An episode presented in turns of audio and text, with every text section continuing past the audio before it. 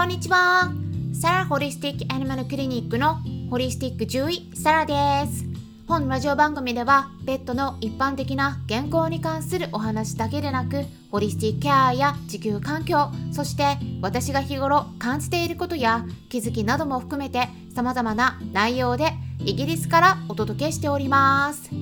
さて皆さんいかがお過ごしでしょうか？なんかね日本は30度以上の気温が続いているようなので夏バテに気をつけてお過ごしくださいね。で私の方ではですね久しぶりにやっとですね YouTube 動画を公開しました。はい。はい。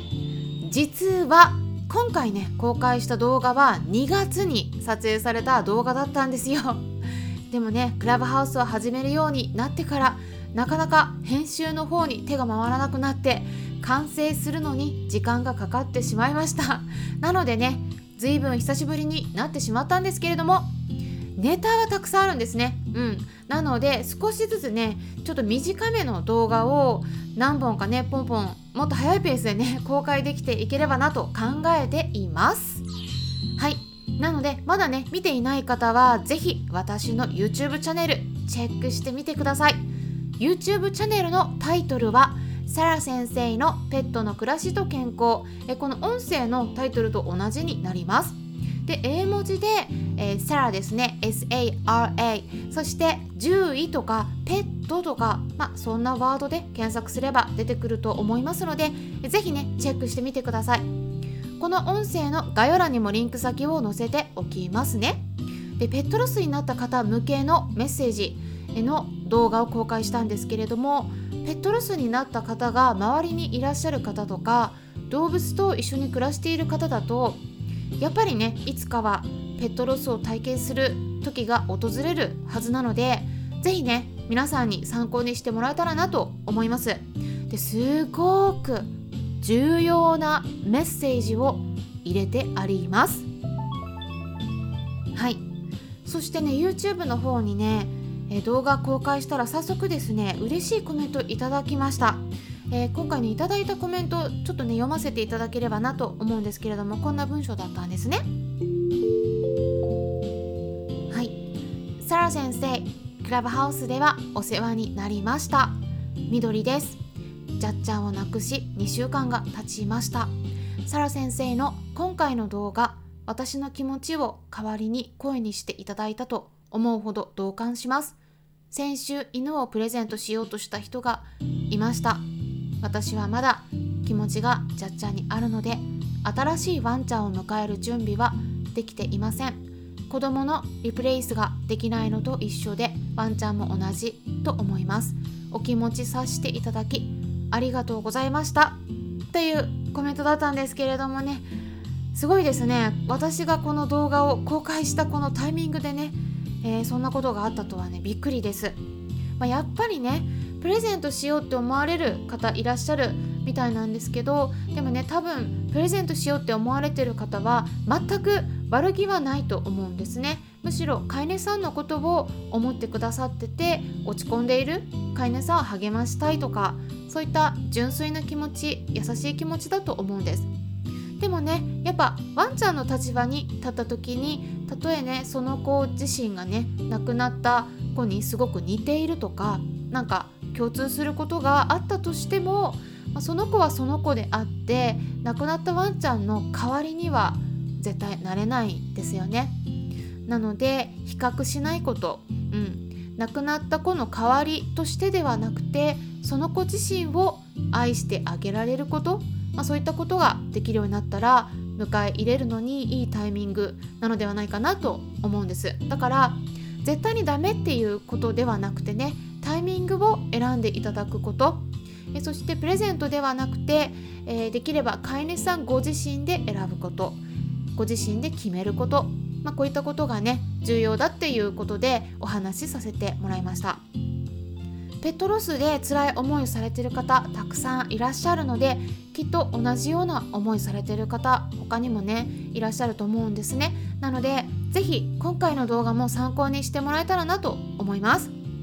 で今週はまだまだねクラブハウスでのイベント盛りだくさんです。8月13日金曜日の夜10時10分からですねこちらはペットのホリスティックケアクラブの方でお薬以外の飲みダニフィラリア予防の方法についてお話しさせてもらいます、まあ、飲みダニ駆除のためのお薬についてはオンラインのウェブセミナーですでにお話ししましたので今回はねお薬以外の方法について知りたいなと思っている方がいらっしゃったら是非参考にしてもらえたらなと思います。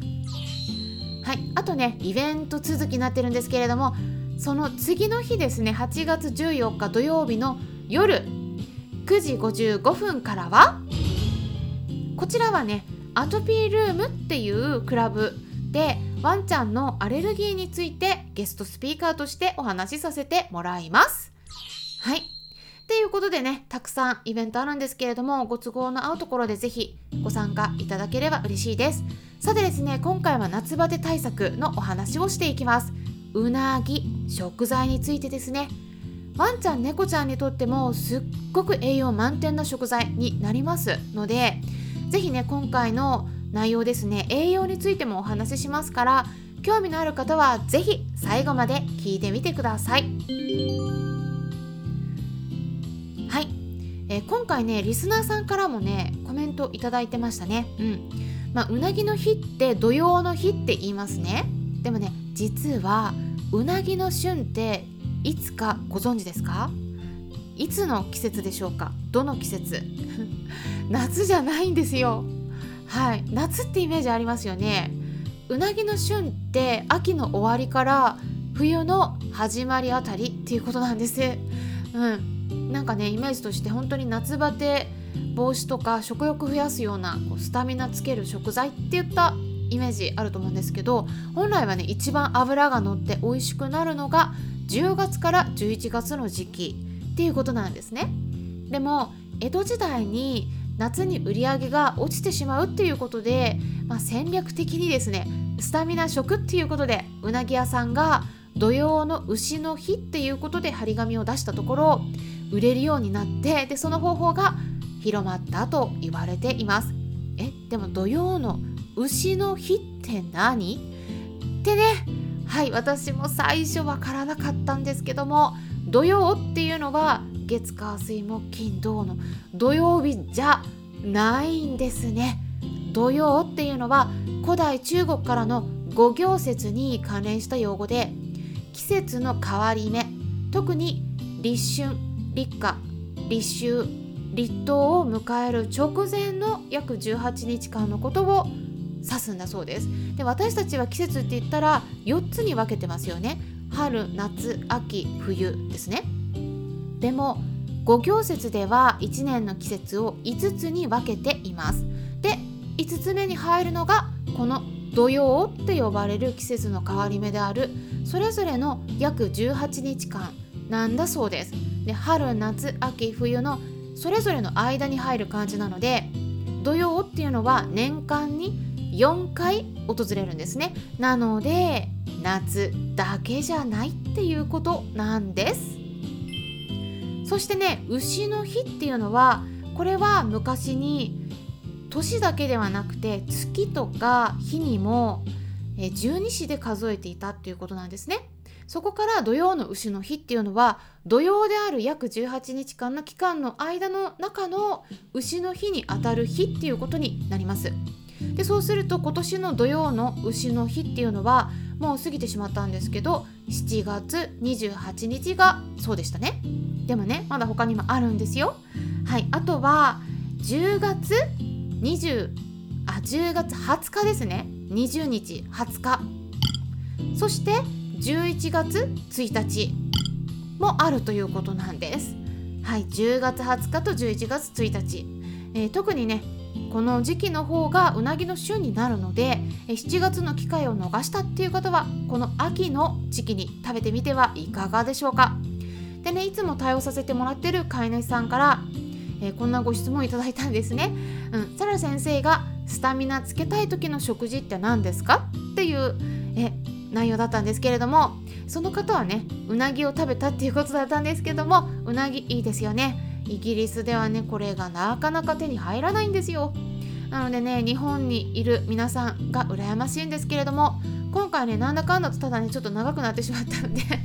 ごめんなさい。あの私がスタミナをつけたい時に食べているものについてはまた別の機会にお話ししたいなと思っているんですけれどもワンちゃん猫ちゃんにもねうなぎ与えても OK なんですよ。うなぎって他の食材とはまた違った栄養の組成になっているので結構ね特殊になってくるんですが豊富な栄養素としてはビタミン A そして BD それから亜鉛とか要素セレンオメガ3脂肪酸などが豊富なんです。はい。たくさんありますね。なので栄養満点なんですよね。でもねちょっとビタミン A とか D とか豊富なんでね毎日食べるっていうよりも、まあ、なんか時々疲れてる様子を見せてるような場合とか夏バテっぽいなとかそういう場合に通常与える量のワンちゃん猫ちゃんであれば4分の1量以下の量を目安にして与えていただくと安全だと思います。あの基本はね